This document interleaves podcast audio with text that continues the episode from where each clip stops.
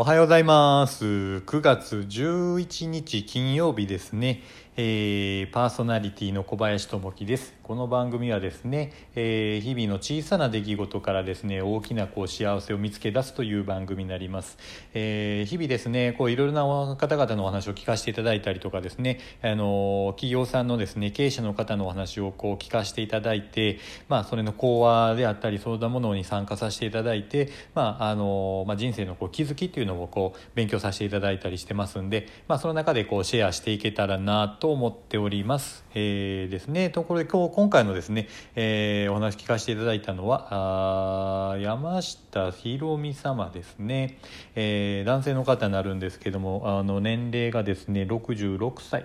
ですかね、えーまあ、最初登場されまして「えー愛してます!」とこういう元気な声でですね皆さんの前でこう登場されましたですね。あのーまあ、この方ですね、えーまあ、その講話に入られる前に最近のちょっと出来事をですねお話ししていただきましてあの最近ですねその、まあ、FB、えー、Facebook ですねのちょっと乗っ取りがあったみたいでというのはこう誕生日がですねつい先日あったみたいででその時にですねあのちょっと、まあ、あの仲は前良かったんですけれどもちょっとと遠のいてた方からですねあのメールがこう突然来てですね、まあ、それを誕生日やったのでこう開いたみたいですね。でそれがあの、まあ、乗っ取りのメールでですねあのそれを開いたことによって自分の周りの Facebook のお友達のところに一回にこう拡散してしまうっていうこれ結構よくあるんですけれども通常だったらこう開かない方でですね私もこうそんなの気をつけてるんですけれどもついついそれ開いてしまうとこう他人の方までこう迷惑かかってしまうとでそれが拡散してしまうっていうのがちょっとあるので皆さんもこれ気気をつけてくださいね。結構危ないんで。でこれなんでこうなったかっていうのちょっとあの誕生日でですねあの自分でご自身で言ってらっしゃったのはちょっと有頂天になってたかなとこう誕生日だ誕生日だっていろんなことからですねあのまあ、お祝いのメールがちょっと来ててですねちょっと気持ちが高ぶってしまっていたっていうところがあったみたいですね。なので、まあ、そういったちょっと気づきもあったみたいであの、まあ、皆さんにちょっと迷惑がかかってしまったということでちょっとおっしゃられてましたね、えーまあ、こういったところからですね、まああのまあ、日々こうこの方もいろいろこう、えー、60歳も超えてですねあの、まあ、社会人も一回こう辞められてまた今復帰はしてらっしゃるんですけれども、まあ、人からいろんなことをこう学んだりですね、えーするんですけど、まあ、インプットっていうのはいろいろこう話を聞かせていただいて、まあ、それを学ぶっていうのはいろいろこう学べるんですけど実際にそれを行動に移さないとですね、えーなかなかそのアウトプットの部分ですねをしてみないとあのそれが、え身につかないというか学ぶだけだったらなかなかそれがあの学んだ気になっているのでそれを実際に行動に移すということが大事だというふうにおっしゃられてましたね。あのまあ、私もですねこういろいろ聞かせていただいてそれをただ単に学ぶんじゃなくていいところをですねこういった形で皆さんにシェアしていけたらなというふうに思ってます。で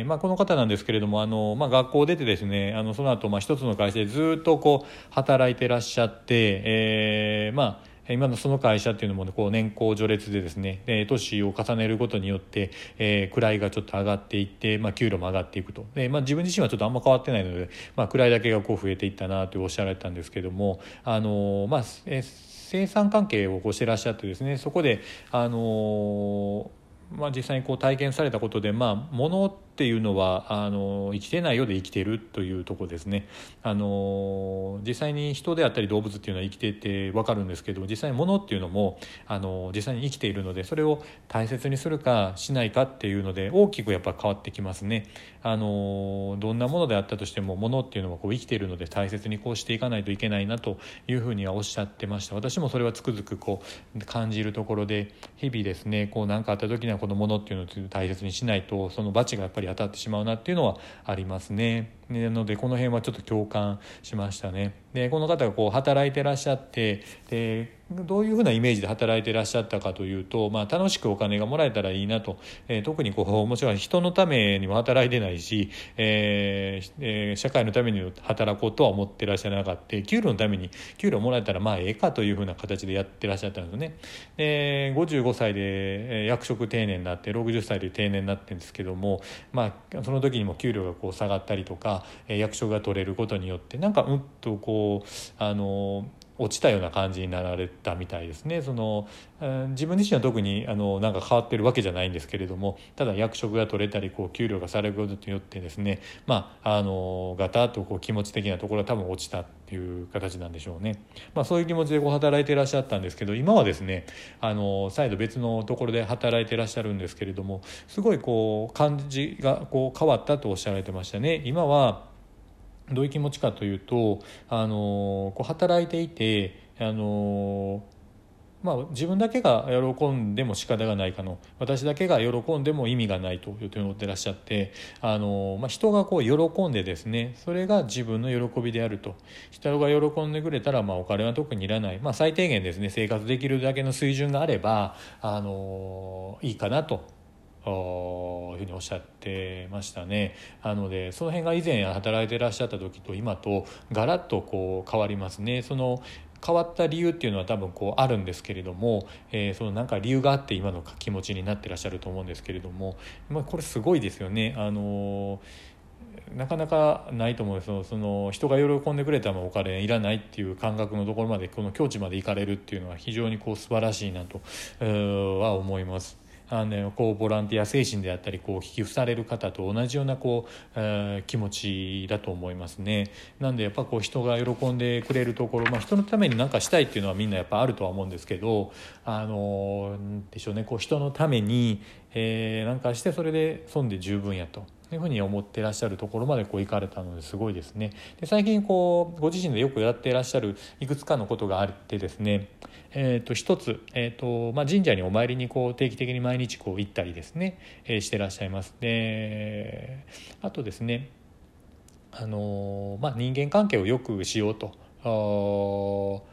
ふうに。まあ一部ちょっと言ってらっしゃるそんな友達が多くないとおっしゃられたんですけども人間関係をちょっと良くしていこうかなと思われたみたいですね。それ思った瞬間にですねやっぱり人間っていうのはその時点でも今までとは変わった形ですね。ご自身がこう、えー、変わられると。まあなんかその人を変えるんじゃなくて自身がこう変えられる、えー、変えようと思った瞬間にそれはもう変わっているんだというふうに、えー、おっしゃられてましたね。まああの人を変えるのは難しいんですけどできないまずできないですね。まあ自分自身がこう変わるというところですね。あとはあの、まあ、すぐに行動を起こすということですね。何かあった時にその「はい」というふうな形で、えー、物事ですね頼まれたら「はい」と言って笑顔で「はい」と言ってすぐに行動すると。